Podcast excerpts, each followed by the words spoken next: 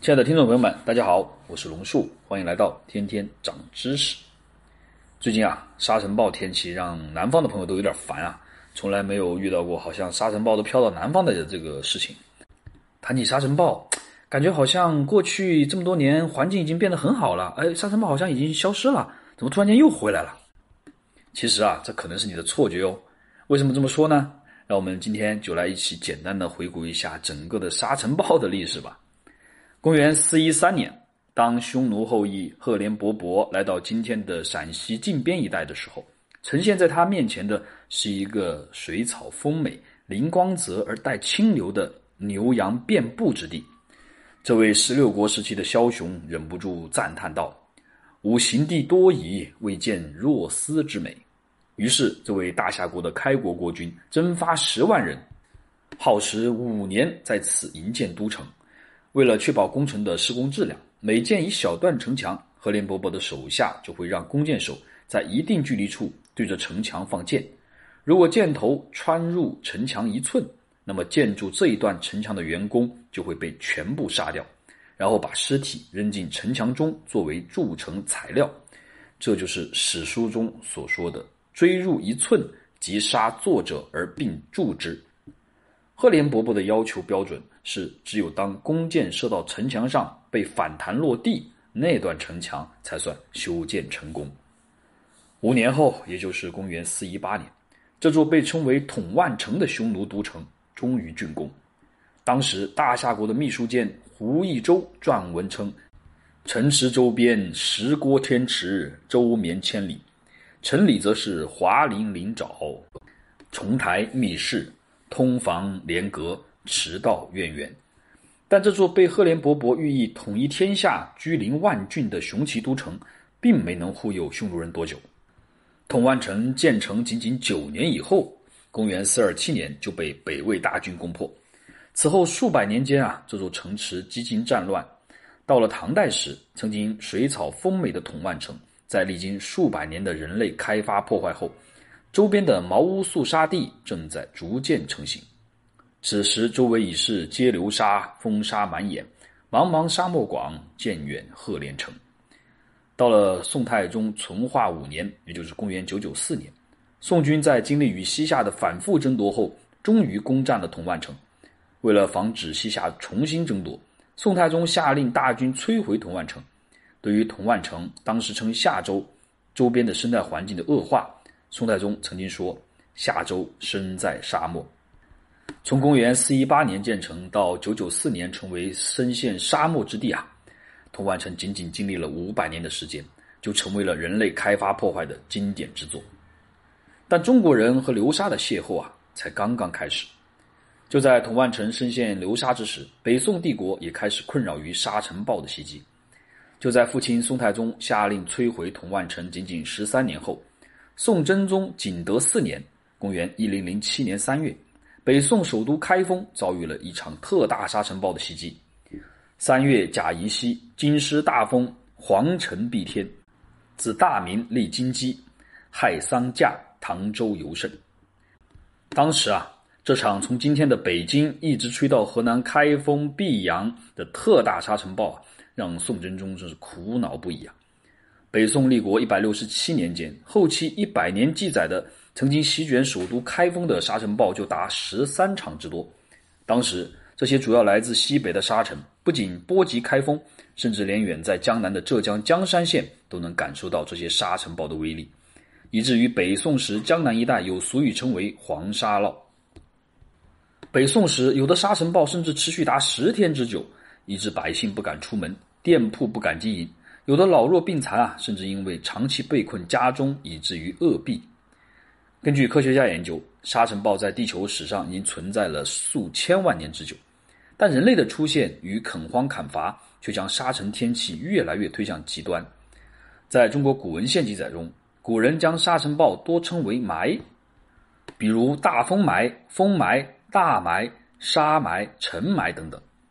按照科学家的研究。形成沙尘暴的主要三个因素有大风、不稳定的大气层结，还有丰富的沙尘源。如果说大风、不稳定的大气层结这两个因素是地球大气的自然运动状况的话，那么丰富的沙尘原地则越来越拜人类所赐。学者们在研究中国古籍资料后统计得出，随着中华文明史的推进，关于沙尘天气的记载开始越来越频繁的出现。从时间上看，在公元前四世纪，关于沙尘天气的记载只有两次；到了四到十世纪的七百年间，中国境内关于沙尘暴的记载出现了三十九次；十一到十五世纪的五百年间，中国境内关于沙尘暴的记载剧增到了九十七次。而从十六世纪到十九世纪的四百年间啊，沙尘暴的记载共出现了一百一十五次。由此可见，统计时间在不断的缩短，但沙尘暴的记载次数呢却越来越频繁。而且当时的沙尘暴记载有一个特点，就是从先秦时期的主要局限在西北地区，开始呈现东扩的趋势。比如北宋时，当西北的统万城深陷流沙之时，相对东部的河南开封等黄河流域也开始频繁出现了沙尘暴的记载。而到了元明清时期，整个华北地区都广泛出现了关于沙尘暴的声音。实际上，中国地区的沙尘暴啊，从魏晋南北朝时期开始的就越来越频繁出现了，与各个时期的气候冷期、干旱背景呢也有很大的关系。史学家们总结发现，当气候进入冷期，西北与北方遭遇长期干旱，少数民族不断南下侵扰的魏晋南北朝。辽朝、金朝以及明末到清中期等游牧民族南下的时期，恰恰也是沙尘暴记录的高峰时期。因为冷气与干旱造成草原的退化和沙地、沙漠的形成扩大，从而为沙尘暴提供了广泛的策源地。这也可以看作是少数民族南下的气候与环境的背景。但气候环境的循环古已有之，为何在人类进入文明时代以后？沙尘暴才开始形成越来越肆虐的态势呢。从世界范围来看，沙尘暴在全球共有四个高发区，这分别是非洲的撒哈拉沙漠的南端、澳大利亚、中亚地区以及美国西部和墨西哥北部。在中国，沙尘暴的策源地则有四大园区，分别是新疆塔克拉玛干沙漠周边地区、甘肃河西走廊和内蒙古阿拉善盟地区、内蒙古阴山北坡以及浑善达克沙地。毗邻的地区，还有就是内蒙古、陕西、宁夏长城沿线一带，而中华先民们不断拓荒开边，则是沙尘暴加剧的重要原因。公元前一二一年，雄才大略的汉武帝派遣霍去病出击右匈奴，大汉帝国拓地千里，将今天东起兰州、西至敦煌的整个河西走廊首次纳入了华夏版图。此后，汉帝国在河西走廊设置了武威、张掖、酒泉、敦煌等四郡。随着河西四郡的设置啊，中华先民也开始了对原本水草丰美的河西走廊的移民拓边。两汉到魏晋南北朝时期，从西北的河西走廊到内蒙古鄂尔多斯高原，再到黄土高原，中华帝国的人口呢也在增长。西汉平帝元十二年（公元二年）的数据是五千九百五十九万人。唐玄宗天宝十四年（公元七五五年）的数据是五千二百九十一万人。考虑到人口逃逸的问题，人口学家估算，唐玄宗时期中国人口实际已达到了八千万。到了南宋光宗绍熙四年（公元一一九三年），南宋加上金国、旗下大理等国，人口学家预测当时中国人口已经破了一亿。随着中华帝国的人口增长和边疆拓荒，曾经在《汉书·西域传》中频繁出现的楼兰、秋瓷、且末、金爵、莎车等绿洲古国。逐渐消失，并被不断扩大的塔克拉玛干沙漠所吞噬。这种沙漠化的趋势逐渐从西向东向中华文明的复兴地带扩张。从汉代开始，原本森林密布的内蒙古阴山河西走廊，在中华先民的开发拓垦下，许多地方开始从森林、草原退化为戈壁和沙漠。在河西走廊以东的甘肃天水、陇西一带。西汉时期，那里还是山多林木、民以板为室屋的森林茂密之地。然而三四百年以后，到了曹魏景元四年（公元二六三年），当司马昭率军西征羌人的时候，灵州也就是宁夏的灵武县等地已经是北临沙漠了。而在五胡十六国时期，还是水草丰美的统万城，也就是今天的陕西靖边一带，到宋代时开始深陷沙漠。被不断扩大的毛乌素沙地所吞噬。统万城的对面啊，原本水草丰美的乌兰布和地区，由于秦汉时期中央政府为了抵御匈奴入侵，在河套平原大规模屯垦驻军，以致草原植被遭到了大规模破坏。到了北宋时期，原本属于草原的乌兰布和地区成为了成为了沙深三尺，马不能行，行者皆成坨坨的沙漠地区。可以发现，在中华先民不断的拓荒开垦中啊，从新疆到河西走廊，再到河套平原地区，沙漠和沙地的扩张从西向东不断蔓延。而从魏晋南北朝开始不断加剧的沙尘暴记载，正与这一历史时期的沙漠沙地从西向东的东渐趋势高度吻合。除去人类无法左右的大气环境的影响，可以看出中华帝国的不断拓边开荒，在不断扩张帝国边疆的同时，也带来了边疆环境乃至原本属于复兴地区的环境破坏，而破坏的结果就是沙尘暴跟随着人类破坏的脚步接踵而来。一一二七年，时不时困扰于沙尘暴的北宋帝国，在靖康之变的耻辱中灭亡，但入主中原的金人很快就发现，他们也将时常遭遇沙尘暴的苦恼。金朝贞元三年（公元一一五五年），农历四月，刚刚将金国首都迁到中都北京才两年的海陵王完颜亮一觉醒来，发现整个北京城都陷入了沙尘暴的包围。当时的整个北京啊是昏雾四塞，日无光。这场沙尘暴持续了长达十七天之久，让完颜亮苦恼不已。这场超级沙尘暴过后不久，金世宗大定十二年（一一七二年），北京城再次出现了沙尘暴余土的记录。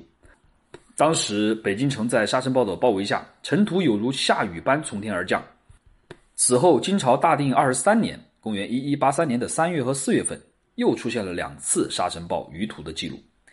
在中国沙漠和沙尘暴的挺进步伐中啊，这种从西向东的扩张，此前是从新疆的塔克拉玛干沙漠、河西走廊、河套平原、河洛地区这样蔓延过去。但从金人开始，随着金人定都北京，华北平原关于沙尘暴的记录也越来越多。这一方面呢，是因为史官和记录者对政治中心的关注度提高了，啊，另一方面则是因为随着帝国的首都北迁，对北京周边以及华北平原的生态环境的破坏也是日益加剧了。关注中国政治和经济中心迁移的趋势，可以发现，中国的政治中心和经济中心三千年来呈现不断东迁的趋势，从长安到洛阳再到开封，这种政治中心迁徙的背后原因，则是因为原本立都的关中平原。以及作为关中平原生态屏障的河西走廊、河套平原的生态环境不断恶化所导致的。而明末的农民大起义最早就是从生态环境最为恶劣的陕北黄土高原地区发端，并非没有根源。另一方面，随着西北地区生态环境的恶化，来自西北地区的匈奴、突厥、回鹘等少数民族势力呢也不断减弱。中华帝国的边防压力也逐渐转移到了生态环境仍然相对较好的东北地区。由于从东北而来，这就使得建立金朝的女真人、建立元朝的蒙古人选择了在当时相对东北方向的北京立都，并依赖京杭大运河不断吸取来自江南地区的财富，维持帝国运转。困扰于沙尘暴的金国，最终在一二三四年被蒙古和南宋南北夹击灭亡。此后，蒙古人又灭亡了南宋入主中原，为了营建大都，啊，蒙古人在北京周边不断砍伐森林。使得北京周边的森林植被急剧减少。当时仅仅一二八零年，为了修建北京的圣寿万安寺，蒙古人便派出了军队四千人，在北京周边砍伐了五万八千六百根的木料。随着北京周边森林植被的大规模破坏，元朝时北京关于沙尘暴的记录也越来越频繁。元英宗至治三年（一三二三年），北京二月雨土；元泰定帝至和元年（一三二八年）三月雨埋。元文宗天历二年（一三二九年）三月雨土埋，至顺二年（一三三一年）三月继续雨土埋。到了元顺帝至元四年（一三三八年）四月，北京城更是出现了天雨红沙骤晦的大沙尘暴。历经金元两代的破坏，到了明朝，随着朱棣时期从南京迁都北京，北京周边植被在休养生息几十年后，再次遭遇了大规模开发破坏。到了明穆宗隆庆年间。大臣庞尚鹏就上奏说，北京周边的吉州和昌平一带，由于森林的大规模砍伐，导致西进日通，险隘日移。由于森林消失，蒙古骑兵很容易长驱直入，因此庞尚鹏向隆庆皇帝建议，应该发动军民多多植树造林，以巩固边防。由于明代森林的大规模砍伐，根据史书记载，从明朝有沙尘暴记录的一四四一年开始。到一六四四年明朝灭亡，两百零四年间，史书中共出现了九十七次关于沙尘暴的记录，由此可见沙尘暴的愈演愈烈。在新疆楼兰、陕西统万城在黄沙侵袭下逐渐荒废的同时，沙尘暴的脚步也从西向东、从北向南开始了不断扩张的旅程。明世宗嘉靖二十九年（一五五零年）四月五日，山西大同、淮安等地开始出现沙尘暴，以致昼昏会不见。这场沙尘暴在当晚就刮到了河北的泾县，夜黑风飞瓦，然后又挺进安徽安庆等地，造成当地黄雾四塞。两天后的四月七日，这场沙尘暴的尾货又抵达上海，开始了一场持续三天的风停和降尘，造成上海五克大风扬沙。雨黑停三日。如果说沙尘暴在唐宋以前更多是局限在西北地区，唐宋开始，沙尘暴开始不断向东波及洛阳、开封等地，而从明清开始，关于沙尘暴从北向南不断吹到长三角流域的记录也越来越多了。进入清代以后，随着雍正元年（一七二三年），清朝普遍推行摊丁入亩，正式取消实行了两千多年之久的人头税。此后，大清帝国在政策的利好。和番薯、玉米、马铃薯等高产美洲农作物广泛传播等农业革命的刺激下，开始出现了人口大爆炸。到了乾隆五十九年（一七九四年），当时中国人口突破了三点一三亿；到了道光十四年（一八三四年），更是突破了四亿大关。随着人口的大爆炸，为了应对不断膨胀的人口压力以及加大拓荒、舒缓财政压力，清朝官方在初期湖广填四川的基础上。开始不断鼓励边民移民新疆，闯关东，走西口，这就使得东北部原本水草丰美的科尔沁草原、呼伦贝尔草原等地也逐渐退化成了沙地。在此情况下，中国的沙尘暴的策源地西起新疆的塔克拉玛干沙漠，东至内蒙古与东北接壤的呼伦贝尔沙地，这长达数千公里的沙尘园区，也使得大清帝国开始面临越来越严峻的生态压力。就在大清帝国人口不断膨胀的同时，康熙三十二年（公元一六九三年三月二十三日），河南开封等地出现了沙尘暴，大风夜作，黎明天赤如雪，雨土尽日。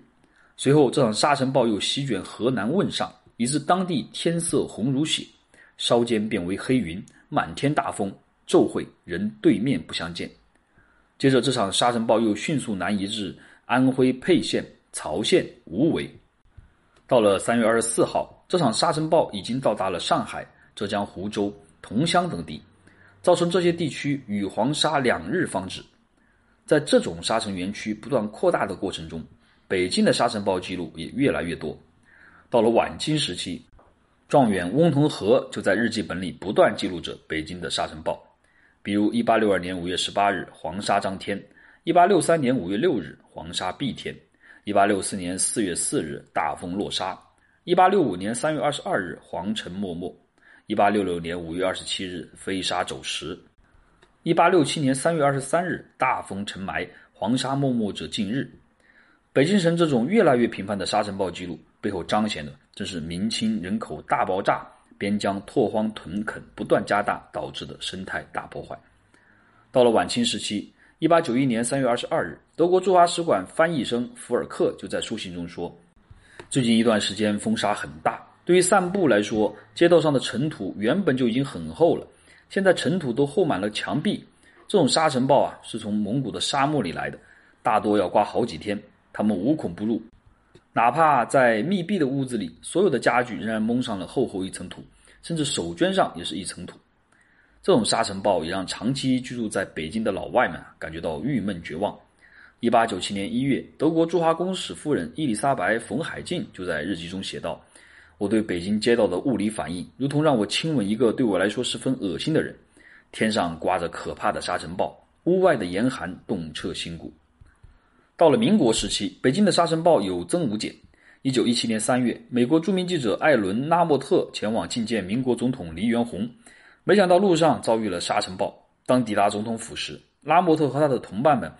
变成了一群好像从沙堆里刚刚打过滚再站立起来的人。所有这些对我们个人的外表来说都是灾难性的。多年以后，拉莫特将自己于1916年和1917年从中国写给亲友的书信集结出版，并特地取名为“北京的尘土”。在书中，拉莫特郁闷地回忆北京的沙尘暴说：“他们说一个人不会体会朽烂的意义，直到他看到北京。”那时，古老的中国正酝酿巨变，而这些从明清至民国愈演愈烈的沙尘暴。其背后所暗藏的生态巨变，正是辛亥革命等一系列伟大革命背后的环境动力。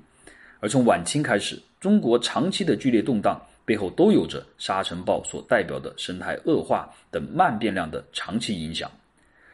所以啊，当我们回顾这么多久的历史，才发现环境保护从来都不是一句空话。我们总是关注于帝王将相等表面的政治风云，却忽略了生态环境这个暗变量和慢变量。对历史的冲击和催化，